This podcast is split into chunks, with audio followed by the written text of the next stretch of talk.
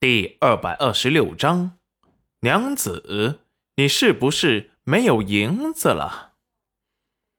吹完了蜡烛，齐云染拉着小景轩的手，教他切了蛋糕，最后就把蛋糕分给了大家。大家一尝蛋糕，本是吃饱了的肚子，立即眼前一亮，这世间竟有如此美味、香甜可口的糕点。严夫子吃进嘴里，也是一愣。这个蛋糕比京城的糕点还要好吃，松软可口，甜而不腻，很适合小孩子和老人家的胃口。他很喜欢，果然不错。还是云染丫头的手艺好。要是以后他开个糕点铺子，他指不定天天捧场。要是真像云染丫头所说的那样，裴家湾村会变成繁荣的街道，他都要考虑要不要把郑学给搬进村子里来，到时候也好来云染丫头这里蹭饭。小景轩更是不用多说，感动得热泪盈眶。谢过戚云染之后，就开心的吃起了蛋糕。吃进嘴里一口蛋糕后，就再也停不下来了。戚云染看着他，温和的笑着，大家也对戚云染的手艺有了深一层的定义。云染丫头出手，不管什么东西都是好的，这也为戚云染以后良好的信誉打下了坚实的基础。裴元君看着戚云染，眸光微深。娘子，她又表现出了与这里不一样的过生辰方法，庆祝的方式跟楼曲国也不一样。这里的村民淳朴，不会怀疑什么。要是去了京城，他的与众不同，怕是要引起很多人的注目。他考虑着。以后啊，不再回京城的可能性。娘子的与众不同，她不想与任何人分享。大家感叹美味的东西太少，人太多，每人分得了一小块。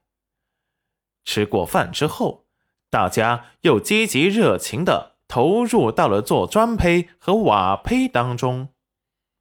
当人都走完了。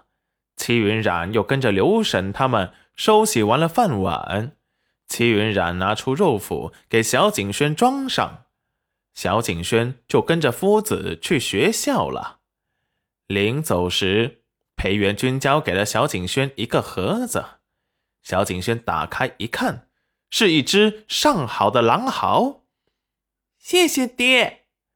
裴元君摸了摸他的头，好孩子。好好听师祖的话，认真跟着师祖学知识。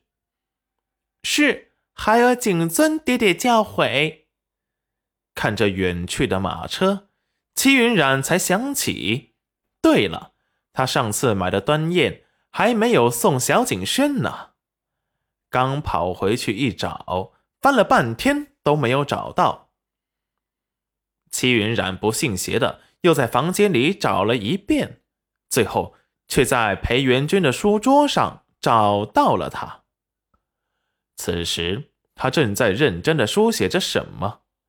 见齐云染进来，很是诧异：“娘子，娘子有事吗？”裴元君，我买给小轩儿的砚台怎么在你的桌子上？裴元君视线落在他正在用的砚台，神情严肃的反问道。是小轩儿拿给我的，他说是娘专门去镇上买给我的，不曾想是小轩儿对我撒了谎。戚云染神情一僵，真是小轩儿给你的？自然，小轩儿回来，娘子可以问他。